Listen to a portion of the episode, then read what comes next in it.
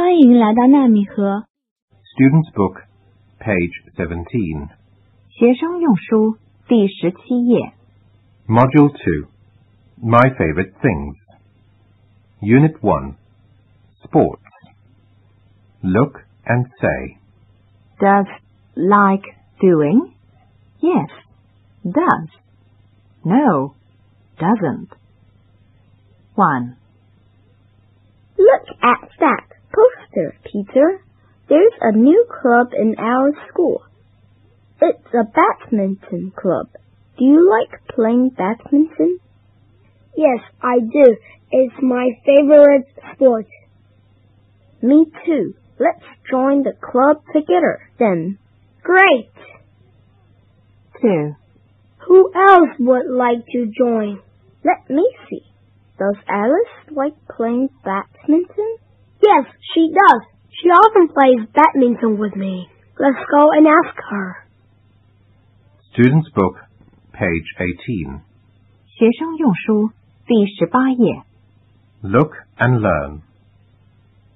Play football. Play football. Play table tennis. Play table tennis. Play volleyball. Play volleyball.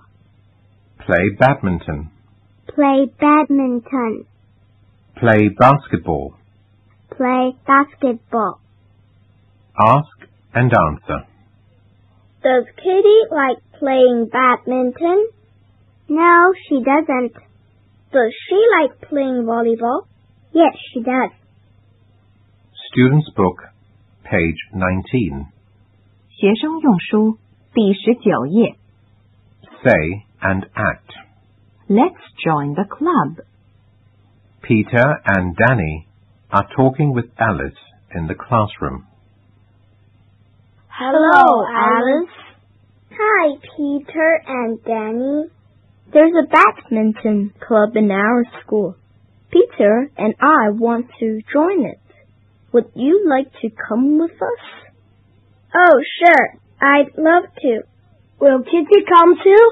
Does she like playing badminton? No, she doesn't. She never plays badminton. She likes playing volleyball, basketball, and table tennis. Student's Book, page 20. 学生用书第二十页。 Look and read. Swimming class notice.